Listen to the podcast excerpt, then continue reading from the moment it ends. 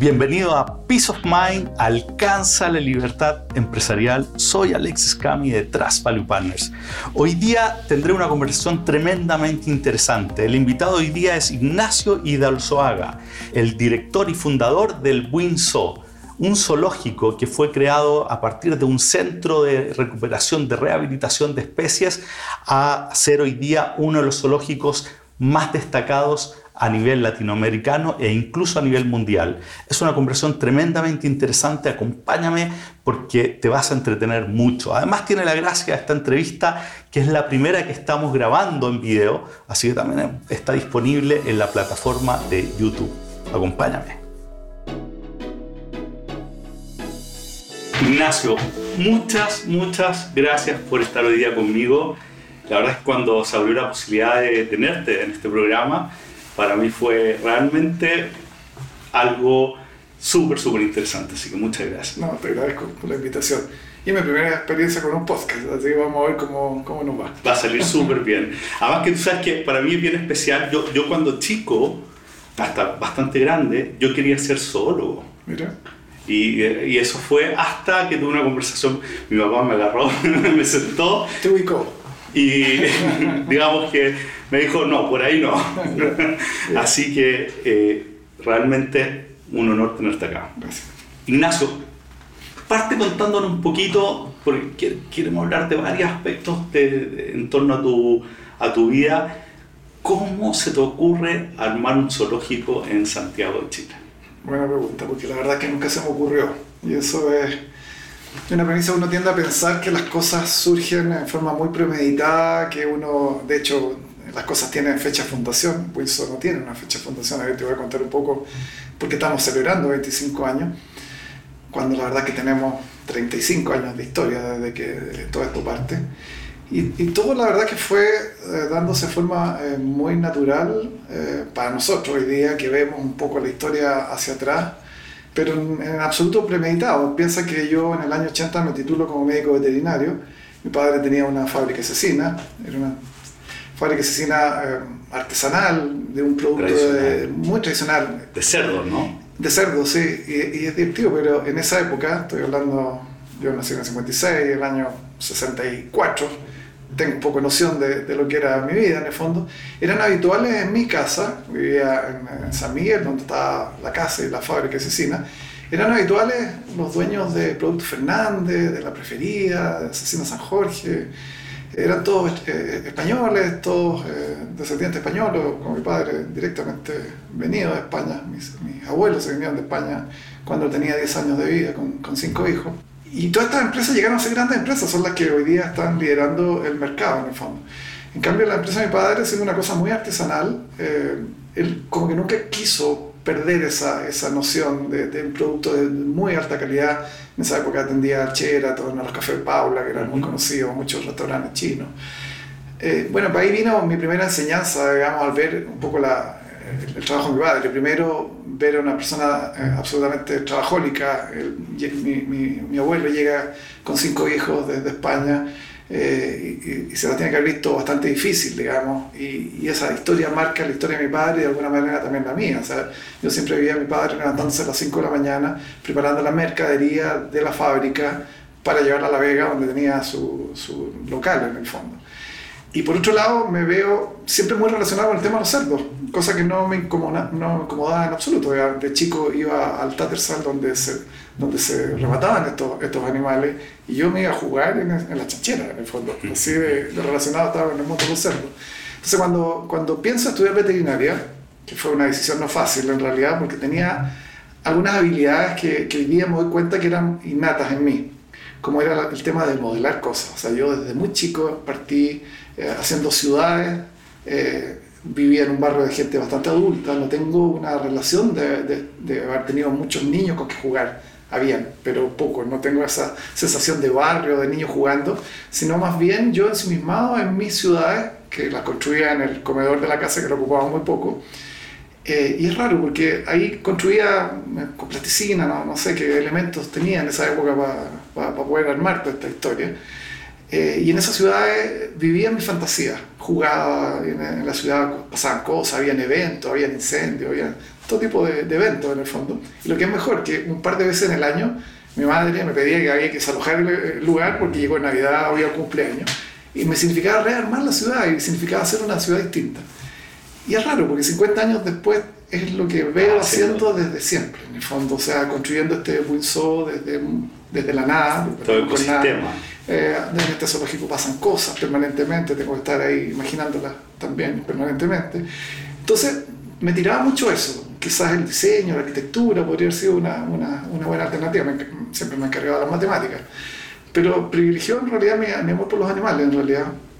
También una herencia familiar. Los que tuvimos en la casa siempre fueron quiltros que mi papá recogía en cualquier parte, en el fondo. Entonces, la verdad que, que, que estudié veterinaria pensando en producir cerdo en algún minuto. Cuando me titulo veterinario se dio la casualidad, que no son casualidades, uno ve un poco la mano de Dios en todo esto, pero mm, no, no acabo de, de, titularme cuando eh, sale a remate judicial una propiedad a orilla de la Panamericana Sur, eran 3 hectáreas, en, una situación, en un lugar en esa época muy turístico, y había, ah, había, había ah, quebrado ahí una empresa que se llamaba Asesinas Lever, empresa importante de la época, años 75-76 quebra, en el año 80 sale a remate judicial, lo que era una ciudad abandonada, porque había grandes estructuras de un gran criadero que se habían robado todo, o sea, no había una, techo, no había agua, no había luz, solo la estructura que te mostraba como una, una, ciudad abandonada realmente. Eh, y ahí partí, con nada, con unos pocos cerdos que compraba en la feria, con una persona local que me ayudaba, mi diploma bajo el brazo y sería, digamos. O sea, aquí no hay ni círculo social importante, no hay herencia, no hay nada. No hay conexión, nada. Solo, solo emprendimiento. Eh, partí, como te digo, con, con, con, lo que podía hacer, que era comprar cerdos chicos, medianos en la feria, cosa que había sido parte de mi mundo de pequeño, engordarlo, mejorarlo, enchularlo un poco y volver a venderlo. Y en paralelo, no solo conozco a mi mujer, un año después, a través de un perro. Eh, San Bernardo. un perro San Bernardo. Mi padre me regalaron un perro San Bernardo cuando me titulo como médico veterinario. Y la vuelta a la vida, nuevamente uno ve todos estos movimientos de piezas que hacen esta lógica hoy día de eh, en lo que estamos voy a conocer a la familia donde compraron mis padres este perro. Había solo una familia criadora de San Bernardo en el país. Eh, resultó eh, que conocí una familia maravillosa con seis hijas, puras mujeres, todas buenas mozas. Y me quedé con la tercera de ellas. Ah, la primera estaba casada, la segunda no me gustaba especialmente, y la tercera fue, teníamos harta diferencia de edad, además. O sea, cuando, cuando irrumpí en esta familia, yo ya estaba titulado como médico veterinario y mi mujer estaba terminando el colegio en el fondo. Entonces, como que al principio no se vio, no, se, no, me proyecté mucho con toda esta cosa independiente de la contrata muy linda, pero también eh, la, la, vida nos llevó a tener que encontrarnos necesariamente un año después cuando ya estaba un poco más grande. Y cuéntame cómo empiezan a hacer entonces, entonces con el criadero de cerdos y qué pasa. Piensa en, eh, en Buin hace 35 años atrás, en un lugar absolutamente campestre, era el único veterinario en la zona y la gente me empieza a llevar animales chilenos dañados águilas, peucos, tiuques, zorros, quiques. Atropellaban en la carretera, había mucha trampa, en esa época se ocupaban mucho las trampas, los guaches que llaman para capturar eh, conejos o liebres en la precordillera. Y ahí también llegaban zorros y aves que, que quedaron atrapadas. Y bueno, la gente de forma natural empezó a llevarnos todos estos animales a, a esta familia que, que, vivía ahí, que cría cerdos. Y esta fue como la historia donde te dejan el bebé abandonado en una caja. Era prácticamente todas las semanas una águila fracturada o quebrada, un zorro con grandes daños. Entonces, en paralelo, junto con la crianza de cerdos, fuimos recibiendo estos animales y en algún momento teníamos que tomar la decisión entre eh, sacrificarlo, porque estaba muy dañado, fue la, la, menos cantidad de veces, liberarlo, tampoco era eh, muy fácil, no teníamos el conocimiento, no, no, teníamos los instrumentos para hacerlo, pero si, si habían animales contusos, con heridas, los recuperamos, los liberamos rápidamente en la precordillera. Eh, y la tercera opción, que fue la que empezó a armar el cuento, fue que nos quedábamos con animales que no podíamos devolver al medio natural. Un águila tuerta, veíamos que el resto del animal estaba maravilloso, pero no podía cazar. Y empezamos a quedarnos con ellos. Y es ahí donde 25 años, o sea, hace 14 años después, año 94, el SAC por primera vez nos reconoce como institución. Es lo que estamos celebrando, lo que acabamos de celebrar hace un par de ah, semanas atrás, 25 años.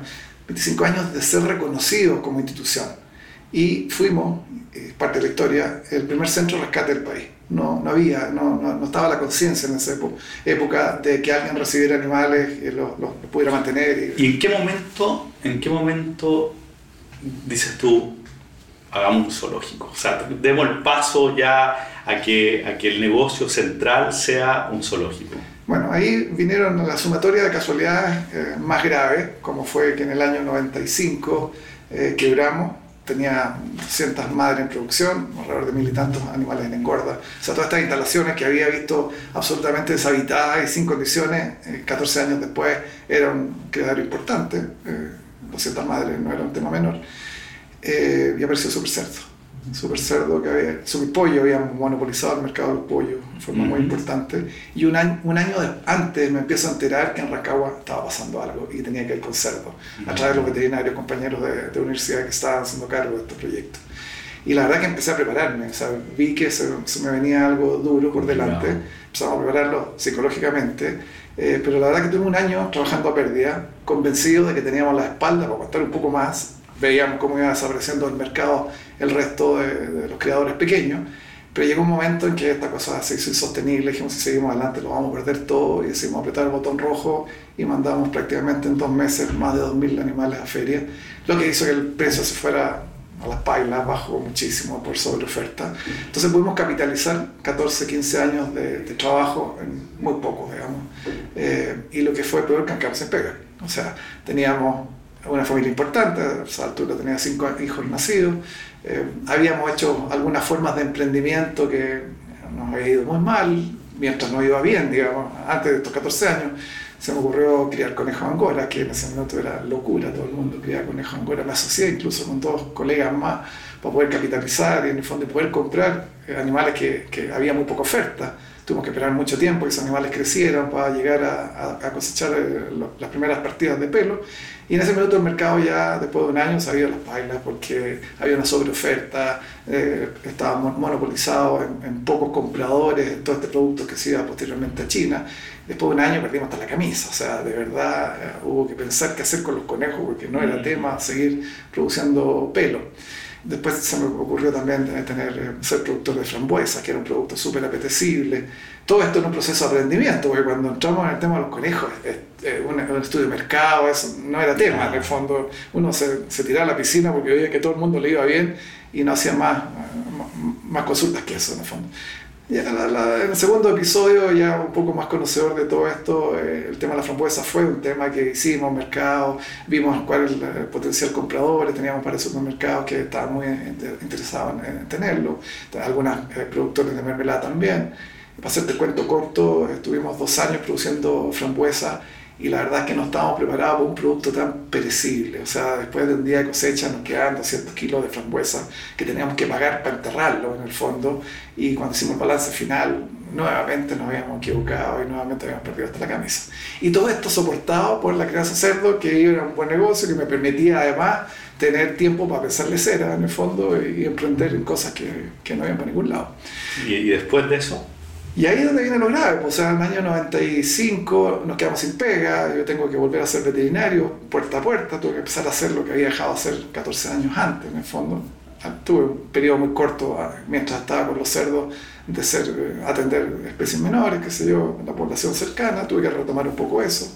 Teníamos una cafetería familiar que era, se llamaba Café Los Alpes, emblemático, hay muchas personas que, que nos conocen en nuestro inicio y, y, se acuerdan de lo, de lo lindo que fue esta experiencia. Era una, una cafetería atendida por, solo por la familia, eran mis cuñadas y yo atendiendo las mesas, mi señora en la cocina, tenía una hermana que se nos cúgenes increíble y, y nos vestíamos todos de alemanes, que eso fue lo más divertido. en el fondo había que meterle onda a esta cuestión y muchos se acuerdan como en la familia von Stratt, no teníamos ni pizca de, de, de, aire eh, alemán, éramos todos descendientes españoles. Mi cuñada así todas de ojos claros, eh, muy, muy claras de tez, entonces pasábamos muy bien, digamos. Y esa fue una experiencia muy rica porque nos dimos cuenta de cuando uno hace las cosas con cariño, cuando es atendido por sus propios dueños, cuando el precio es, es, es, bueno, cuando el producto es de primera calidad, marca diferencia, digamos. Era, nos transformamos como en la picada de la, Panamericana Sur. Y llegó un momento en que la gente podía esperar media hora que se supera la mesa, porque no era muy grande el lugar. Eh, la cosa se creció hasta un punto donde tuvimos que empezar a contratar personal externo en la cocina, para atender mesa. Y después de un tiempo nos dimos cuenta que habíamos perdido esa esencia de esta cosa tan familiar, tan distinta, y decidimos cerrarlo. O sea, de verdad, preferimos cerrar antes de, de matar esa... Iba bien, era entretenido, de hecho lo pasábamos muy bien.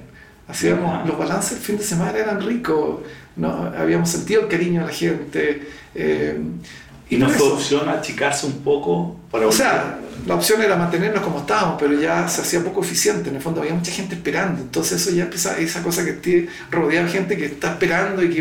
Entonces había una forma de presión que ya había perdido un poco esa esencia de ese trabajo rico, de familia, de sentir que estabas aportando a esa familia que venía, que lo pasaba bien. Y ahí empezamos a vislumbrar esta cosa del turismo. O sea, se empieza a abrir en algún, minuto esta polleta de ¿Por qué no ir transformando esto en una cosa más turística? Empezamos a exhibir los perros, San Bernardo, que de mi suegro, bueno, pusimos un exhibidor, también fue atractivo. Y aquí lo que, lo que es quizás más eh, emblemático en todo esto fue que en el año 89, cuando ya el criadero, el, centro de rescate era tan grande que los costos de mantención eran tan altos, que decidimos hacer algo muy loco para la época. Bueno, hice muchas cosas locas en realidad en todo este, proceso, pero, pero, esto muy especialmente. Se, se me ocurre instaurar el primer cementerio mascota una volada, pero de aquellas, porque hice un foco, tan preocupado y que las cosas de repente no funcionaban.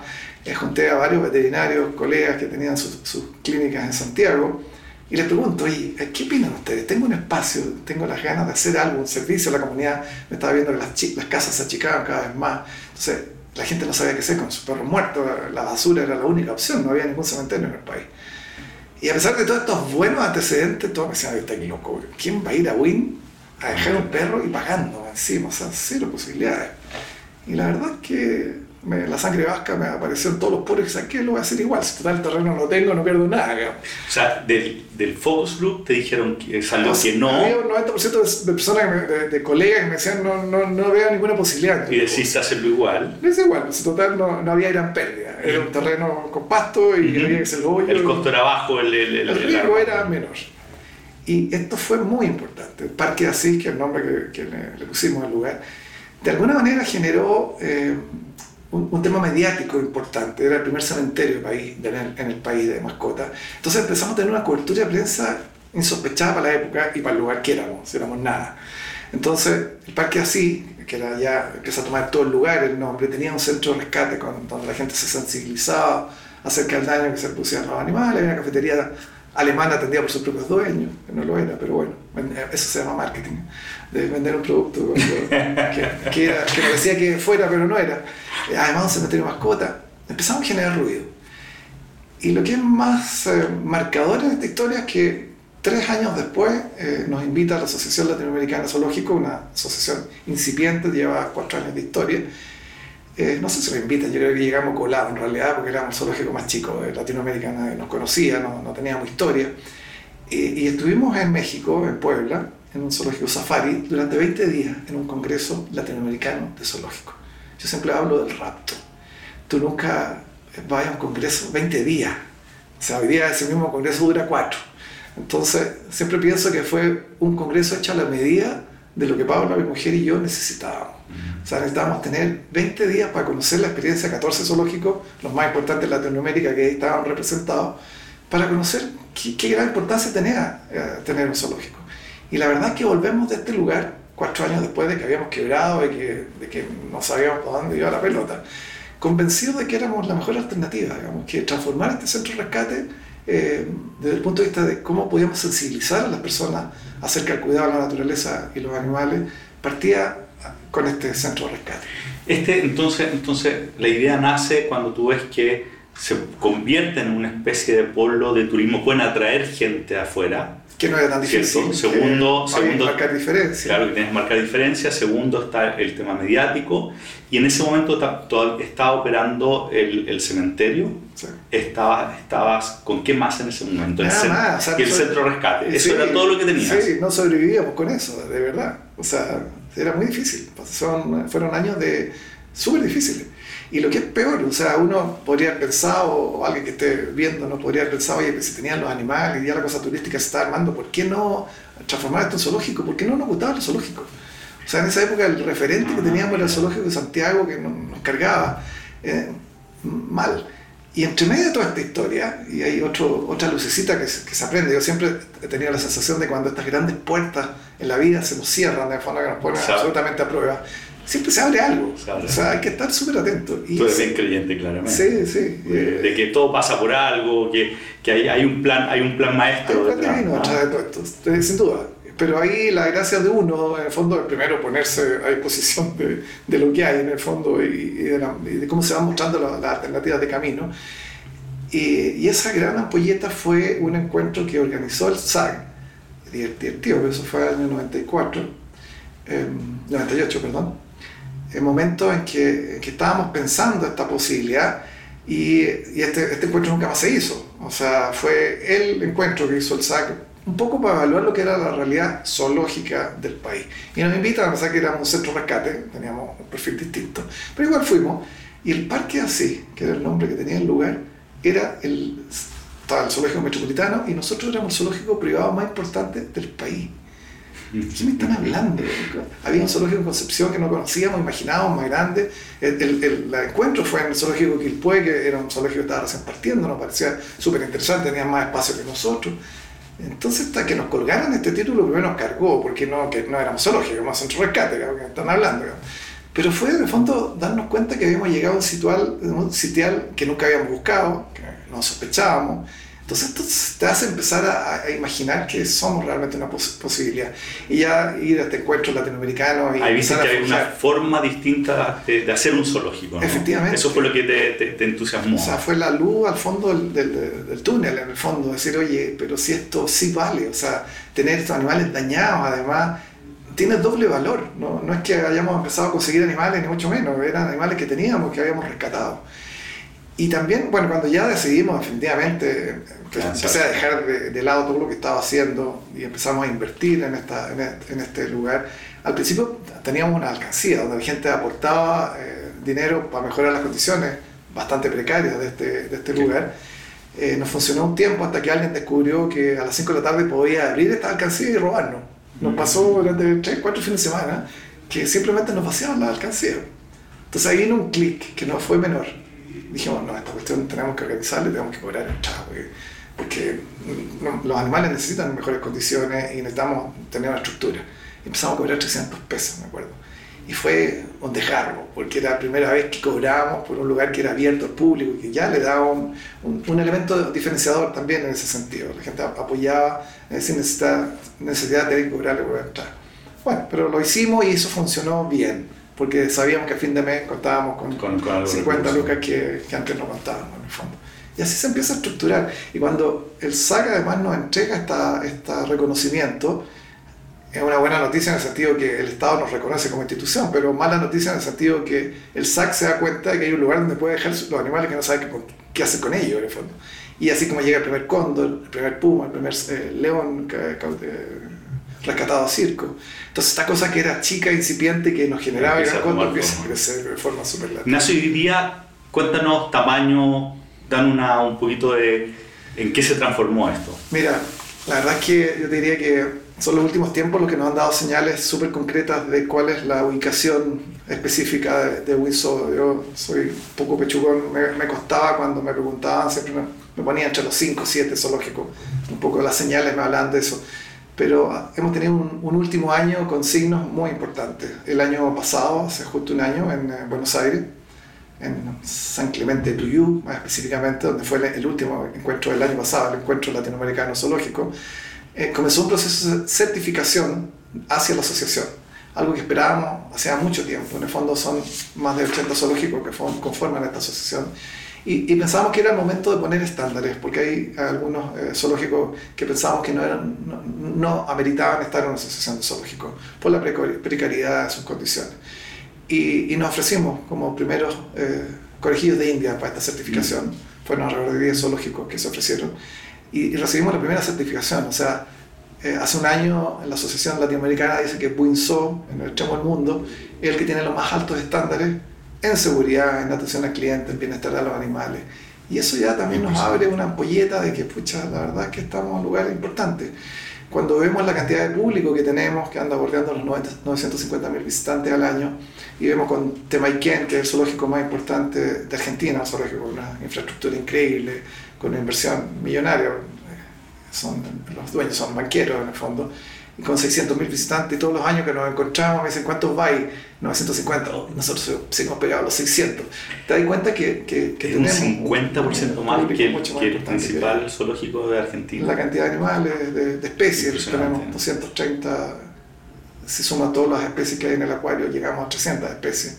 Hay muy pocos zoológicos en Latinoamérica que lo tienen. Que Entonces, estamos bien, estamos en una situación importante. ¿Y cómo proyecta esto? ¿Cómo, ¿Cómo, te imaginas tú, Winsor, en 5 o 10 años Estamos en eso. Acabamos de sumar eh, 9 hectáreas, lo que convierte también al zoológico con 26 hectáreas, que es el total de, hectáreas que hoy día sumamos, también nos, pone entre los tres más grandes de Sudamérica. Y eso nos proyecta, hoy día tenemos 11 hectáreas construidas, hay 5 hectáreas de estacionamiento, que es muy importante para la calidad del servicio eh, y nos quedan todavía 11 hectáreas más, o sea, que se van a transformar en el próximo safari eh, del país, en el fondo. Vamos a duplicar el zoológico Winsor, esperamos, en los próximos 5 años. Esas son nuestras proyecciones, va a depender de cómo nos vaya aquí entonces. Maravilloso. ¿Cuánta gente trabaja hoy día? 350 personas. Wow, ya, ya es una... un barco muy grande de manejar. Y el modelo de negocio, porque este tiene un costo fijo bien grande. Sí. ¿Cómo, cómo, cómo, ha estructurado el modelo de negocio para que sea sustentable en términos privados? Bueno, es un buen punto. ¿ah? Hay, hay, muy pocos zoológicos en el mundo que son, eh, que son privados. O sea, en general están siempre subvencionados, son siempre fundaciones. Eh, los grandes zoológicos del mundo eh, tienen el apoyo del Estado. nosotros tenemos una realidad local bien especial. En realidad hay muy pocos zoológicos en, en Chile. Hoy día se están sumando varios zoológicos pequeños en el sur y algunos en el norte, creo que sumamos alrededor de 8, pero de, muy pequeña escala. Argentina tiene 60 zoológicos, Brasil más de 100. Entonces son, son realidades distintas. Hoy día muchos podrían pensar que nuestro, nuestro gran competidor es el Zoológico de Santiago, nada que nunca lo hemos pensado así. Creo que tenemos públicos distintos, creo que somos poco complementarios con este proyecto de la reestructuración. Piensa que el Zoológico de Santiago va a crecer de 4 hectáreas y media a 9 con un tremendo esfuerzo y una tremenda inversión. Nosotros hoy día tenemos 11, mm. tienen 160 especies, nosotros los duplicamos, entonces la verdad es que no, no nos incomoda para nada, de hecho somos, eh, siempre estamos tratando de ayudarlo. Cuando ocurrió el incendio del cerro, había más funcionarios de Windsor que el Zoológico Nacional al momento en que hubo que tomar grandes decisiones, en el fondo.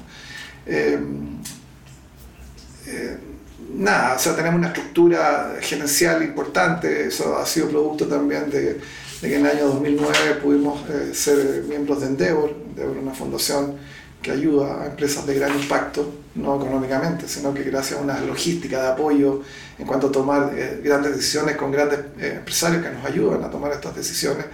Y eso nos llevó en una muy primera etapa a armar una estructura de gerencias que no existía o sea, yo fui durante muchos años de historia el mono mayor de esta historia, el señor, señor porque hacía la animación, era el veterinario, cobraba la entrada, compraba personalmente la fruta en La Vega. O sea, durante mucho tiempo fui haciendo... ¿Y, ¿y cómo hiciste esa, esa profesionalización o armado esa, esa, primera el, del equipo? Fue divertido porque el producto de este apoyamiento de Endeavor eh, tenemos, tenemos desde, hace, desde entonces, digamos, un eh, directorio informal y después de un par de años de acompañamiento, me acuerdo, memorable, un diciembre donde estábamos haciendo el balance de lo que había sido el año, ellos estaban muy consternados y querían decirme algo. En el fondo los vi como complicados. Y el tema era que pensaban que ya era el momento que yo era un gerente general. Y sentían que de alguna manera eso yo no iba, no iba conmigo. Digamos. Cuando yo los digo que esperaba que ellos me dijeran que yo necesitaba ayuda, si eso lo tenía más que claro. O sea, el tema económico para mí nunca ha sido tema.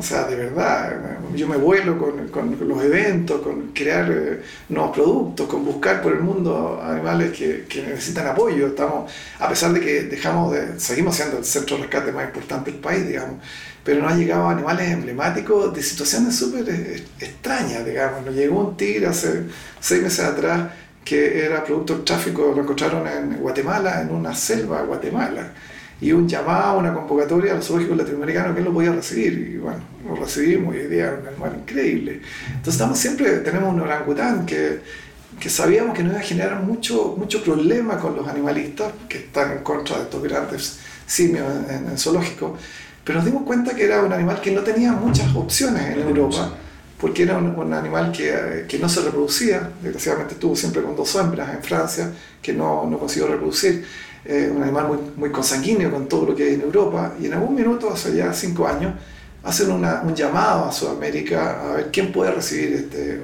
orangután y fuimos los que ganamos la propuesta. En fondo, tuvimos que traer un especialista veterinario durante dos años a ser parte de nuestro equipo. No teníamos experiencia en grandes simios.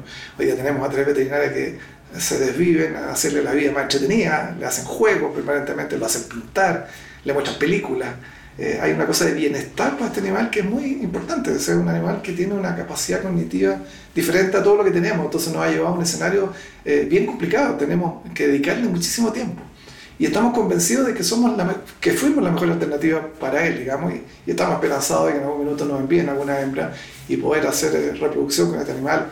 Y la esperanza mayor es que los hijos, los nietos de este animal puedan volver a Madagascar, un lugar donde nunca deberían haber salido, en el fondo, y hoy día, gracias al, a la producción de aceite de palma, eh, están desapareciendo los bosques nativos y con el, el animal. En 30 años más, los orangutanes desaparecieron de la, de la tierra, en el fondo. Y ahí tenemos una labor importante. La conversación está siendo muy interesante con Ignacio, así que vamos a dejar hasta aquí esta primera parte y la vamos a continuar en el próximo episodio. No te la pierdas porque en ella Ignacio nos va a seguir contando sobre los elementos clave que han sido para lograr que el Windsor, su creación, hoy día esté a nivel internacional considerado como uno de los mejores zoológicos. Acompáñame en el próximo episodio. Chao.